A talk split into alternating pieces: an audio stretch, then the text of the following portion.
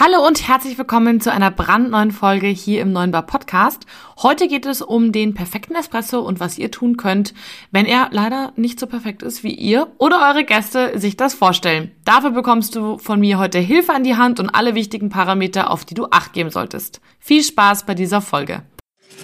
Hallo, Servus und herzlich willkommen beim Podcast 9 Bar, dem B2B-Podcast rund um Kaffee, Gastro und Co. Hier geht es um aktuelle Gastrothemen, alles rund um das Thema Kaffee und wie du mit einem besseren F&B-Konzept mehr aus deinem Gastbetrieb holst.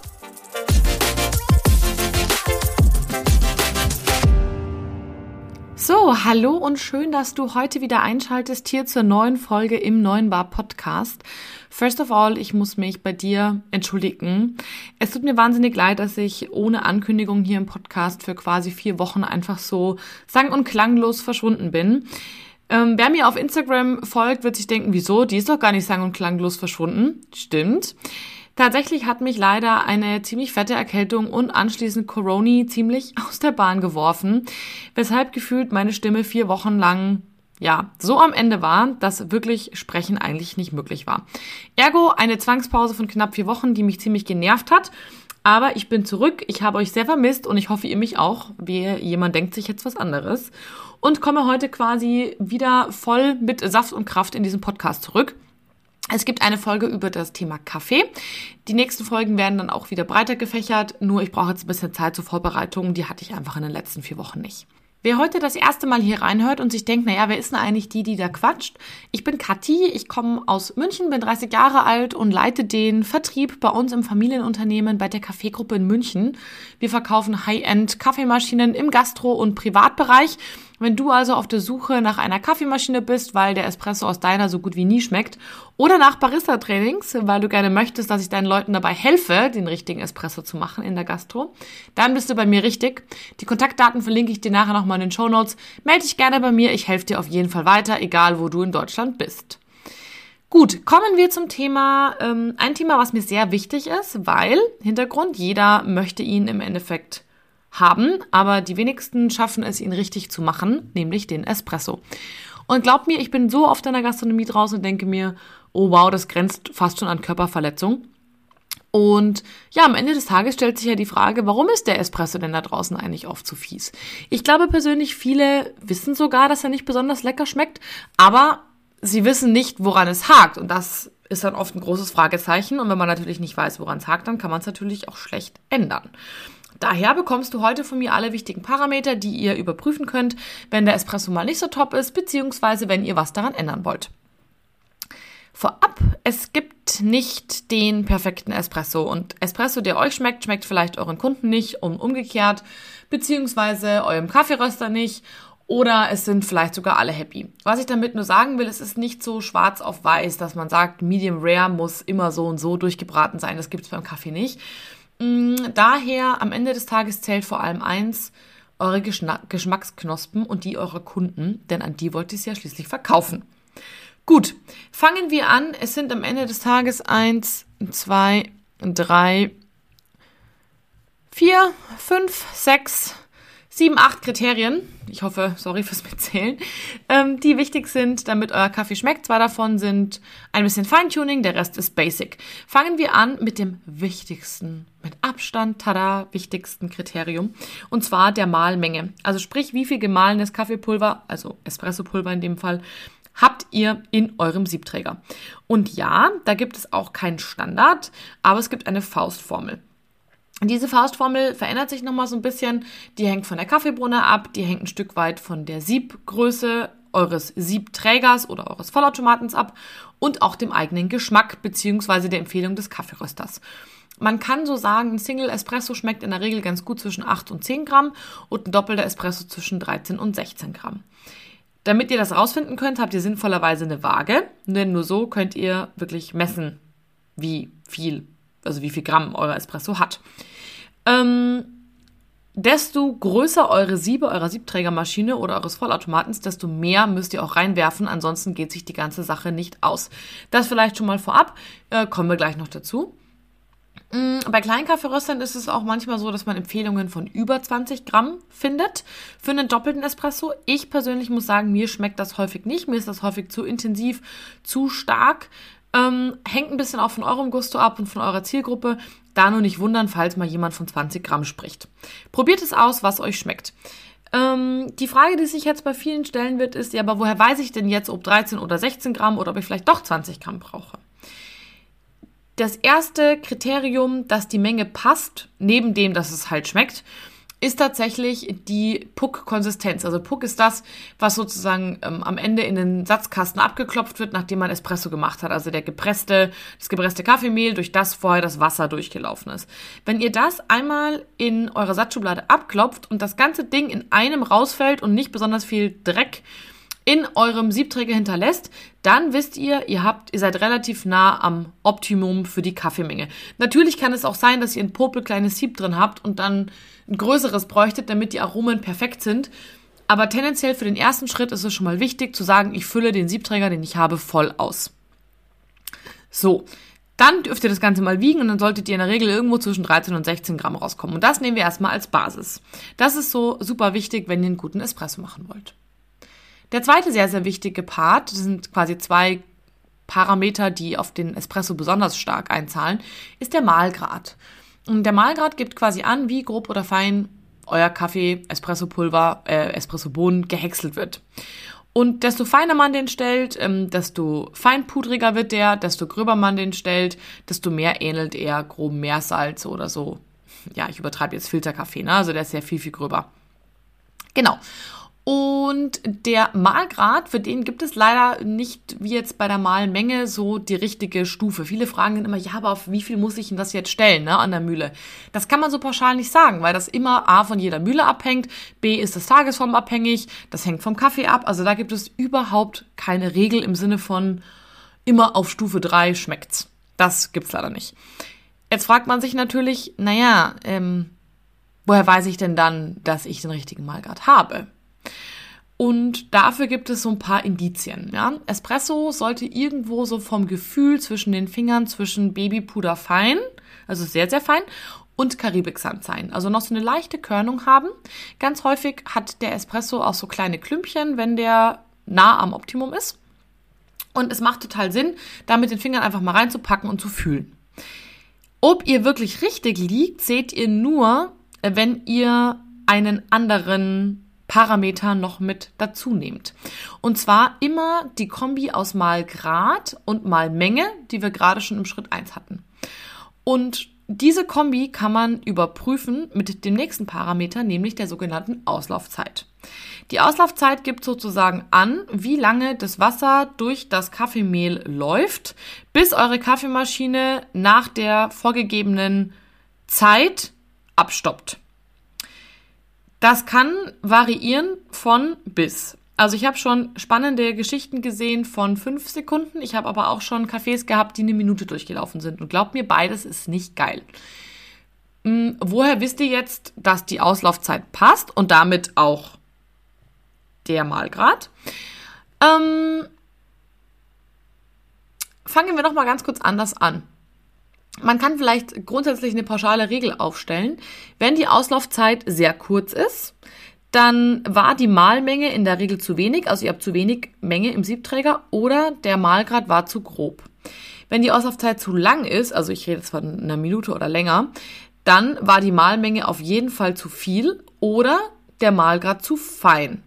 Und nachdem wir die Mahlmenge am Anfang schon in etwa definieren konnten, also so 14, 15 Gramm, ähm, für den Doppelten, das ist wichtig, hat man ja schon mal einen fixen Parameter. Wenn man also jetzt die 15 Gramm mit dem Mahlgrad, den man als okay definiert hat, weil man gefühlt hat, in den Siebträger reinpackt und temmt, dann kann man danach die Auslaufzeit beobachten. Und wenn das halt dann zu lange ist oder zu kurz, dann weiß man, an der Mahlmenge kann es ja nicht liegen, denn die hatte ich ja vorher schon kontrolliert.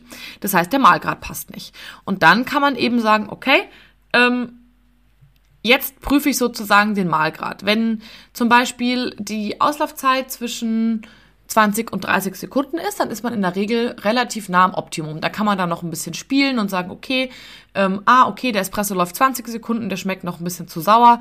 Dann mache ich noch ein bisschen feiner den Mahlgrad, weil wir wissen ja, Recap, die Menge stimmt. Dann wird er wahrscheinlich ein bisschen mehr Bitterstoffe bekommen, denn Kaffee bekommt immer mehr Bitterstoffe, desto länger er läuft. Wenn er aber schon relativ bitter ist, weil er vielleicht 30 Sekunden schon gelaufen ist, dann könnte es Sinn machen, den Mahlgrad eine Stufe gröber zu stellen. Da ist man aber relativ nah am, am, am Optimum schon dran, irgendwo zwischen 20 und 30 Sekunden. Wenn ihr jetzt deutlich unter 20 oder deutlich über 30 Sekunden läuft, dann macht es definitiv Sinn, feiner zu stellen bzw. gröber zu stellen und zwar mehr als nur ein kleines bisschen. Wichtig, stellt nicht zu schnell zu viel an eurem Mahlgrad rum, denn Mühlen sind träge. Die brauchen einen kleinen Moment, bis sie reagieren und am Ende vergaloppiert ihr euch total in die falsche Richtung und habt einen Haufen Arbeit, das wieder zurückzustellen. Genau.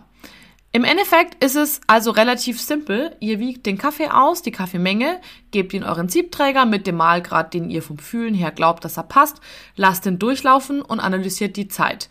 Wenn das Ganze unter 20 Sekunden läuft, stellt ihr feiner. Wenn das Ganze über 20 Sekunden läuft, stellt ihr gröber. Und wiederholt das so lange, bis euch das Ergebnis überzeugt. Problem an der Sache, sobald ihr anfangt am Mahlgrad zu drehen, verändert ihr auch automatisch durch das Volumen die Mahlmenge mit. Das heißt, ihr solltet ab und an den, die Mahlmenge nochmal überprüfen, damit die ganze Geschichte dann nicht am Ende in die andere Richtung kippt. Das nur so als kleiner Fun Fact. Aber damit, wenn ihr diese zwei Schritte macht, Mahlgrad und Mahlmenge, dann habt ihr schon echt vielen Gastronomen einiges voraus. Kommen wir so ein bisschen zu den anderen Parametern, die einen, ein Indiz dafür geben, ob der Espresso gut eingestellt ist oder nicht. Die Crema-Analyse. Für viele ist die Crema ein Qualitätsmerkmal, auch wenn das nicht zwingend so stimmt. Also nur weil die Crema top ist, heißt es nicht, dass der Espresso mega lecker ist.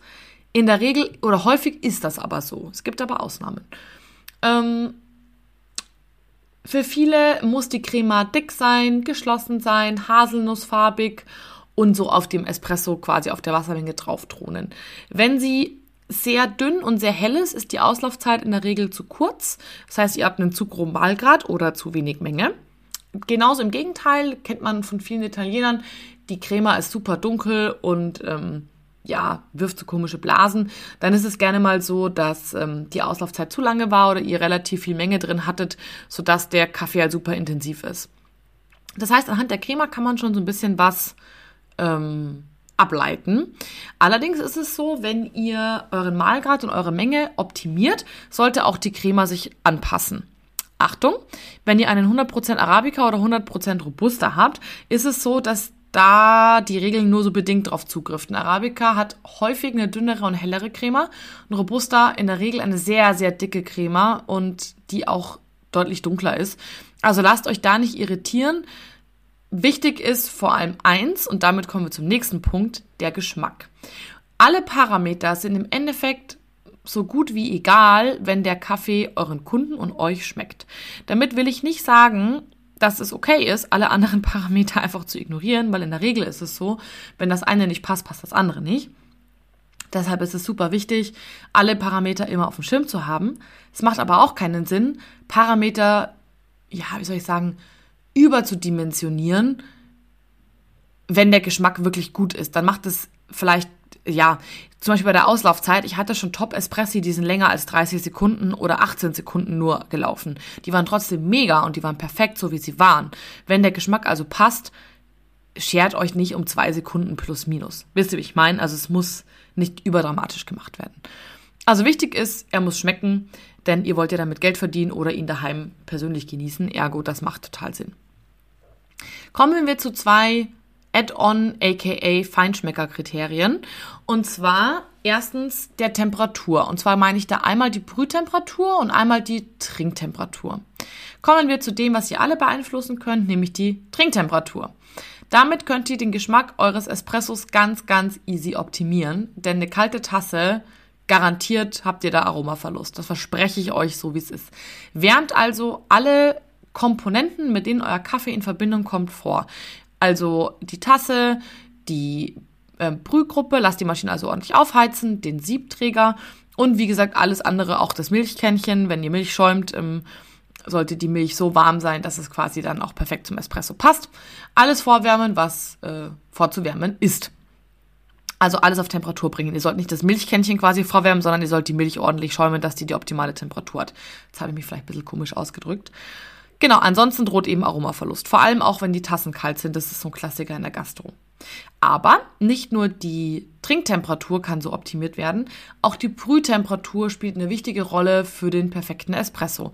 Denn das ist ein bisschen wie beim Wein, jeder Kaffee braucht seine eigene Brühtemperatur. Rotwein wird ganz gerne warm getrunken, Zimmertemperatur, Weißwein gerne kalt und umgekehrt meistens nicht so lecker. Und bei Kaffee ist es ähnlich. Es gibt Kaffees, die schmecken mit 88 Grad grandios Brühtemperatur und es gibt Kaffees, die schmecken da absolut grauenhaft und sauer. Und das ist so ein bisschen das Feintuning in Anführungsstrichen. Da kann man nochmal echt was aus dem Kaffee rausholen, wenn man ihn optimal einstellt.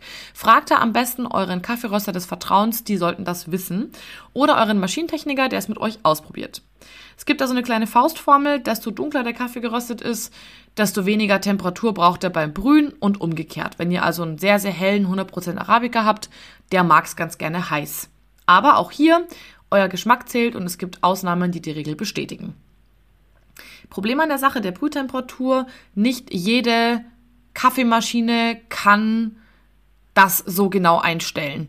Ähm, das geht nur bei einer Dual- oder bei einer Multiboiler-Maschine. Ergo, wenn ihr das nicht habt, könnt ihr zwar ein bisschen die Temperatur anpassen lassen durch den Kesseldruck, aber nur so bedingt. Also wenn euer Kaffee nicht schmeckt und ihr alle Kriterien vorher eingestellt habt, dann prüft mal euren Kesseldruck, sprecht euren Techniker mal drauf an aber wahrscheinlich wird es schwierig, das zu optimieren. Ergo, da könnte eine andere Maschine oder dann auch ein anderer Kaffee Sinn machen.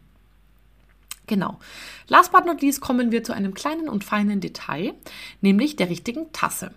Optimalerweise ist eure Espresso-Tasse sehr, sehr dickwandig, das speichert nämlich Temperatur besser, hat eine breite Öffnung, also einen breiten Durchmesser unten und die oben leicht wieder schmäler wird, also nicht wie so eine Teetasse, die quasi dann breit bleibt oder eine Müslischale, sondern die oben so leicht wieder zusammengeht. Das sorgt dafür, dass das Aroma sich perfekt entfalten kann. Man kann die Nase beim Trinken auch noch so ein bisschen mit in die Tasse geben. Das ist super fürs Aroma. Ähm, genau, und damit habt ihr eine perfekte Tasse. Was nicht so super ist, wenn die sehr, sehr breit ist, also sehr, sehr breit und oben nicht schmäler wird, weil dann die Crema so zerrissen wird und ihr euch schwerer tun werdet mit einer schönen dicken Crema. Aber auch wenn die zu schmal ist und sehr hoch, macht das keinen Sinn. Denn das ist das Problem, da wirkt dann der Espresso wirkt immer sehr, sehr viel in der Tasse. Und man tendiert dazu, den Espresso zu kürzen, so dass dann das Mischungsverhältnis nicht mehr passt, weil man quasi zu wenig Wasser hat. Oder man lässt es, wie es ist, so wie es eigentlich optimal wäre, aber dann sieht das immer so aus, als hätte man fast einen doppelten Espresso in der Tasse, einfach weil die Tasse zu schmal und zu hoch ist. Das ist immer so ein bisschen suboptimal. Ergo wie gesagt, dickwandig, breite Öffnung, leicht nach oben schmäler werdend und ähm, ja, dann hat man auf jeden Fall Spaß. Wenn wir noch mal einen kurzen Recap machen, das Wichtigste, was ihr tun solltet, ist eure Tassen vorwärmen, eure Maschine vorwärmen, Malgrad und Malmenge optimieren. Daraus ergibt sich in der Regel eine gute Auslaufzeit und eine, eine gute Crema. Und wenn dann das Ganze noch schmeckt, dann seid ihr, so wie ich jetzt am Ende dieser Podcast-Folge, am Ende eurer Einstellung angekommen. Und kleiner Tipp, macht das Ganze am besten, ja, einmal am Tag, checkt euren Espresso, dann kann eigentlich mit den Kunden gar nicht mehr so viel schiefgehen. In diesem Sinne, ich wünsche euch jetzt einen ganz, ganz schönen Tag. Viel Spaß beim Espresso einstellen. Und wenn ihr dabei Support braucht, weil entweder die Maschine nicht will oder ihr es nicht hinkriegt oder ihr eine Schulung braucht oder euer Team eine Schulung braucht, dann wendet euch gerne an mich. Ich verlinke euch meine Kontaktdaten in den Show Notes. Und ähm, falls ihr gesagt habt vorher, wie, wie äh, auf Instagram hast du gesagt, dass du nicht da bist, ja. Auf Instagram teile ich noch mehr Infos als hier im Podcast. Folgt mir da gerne auf 9-bar-podcast. Schaut vorbei, da kriegt ihr immer noch mehr Input, als ihr es hier schon bekommt. In diesem Sinne, alles Liebe für euch, bis zum nächsten Mal, eure Kathi.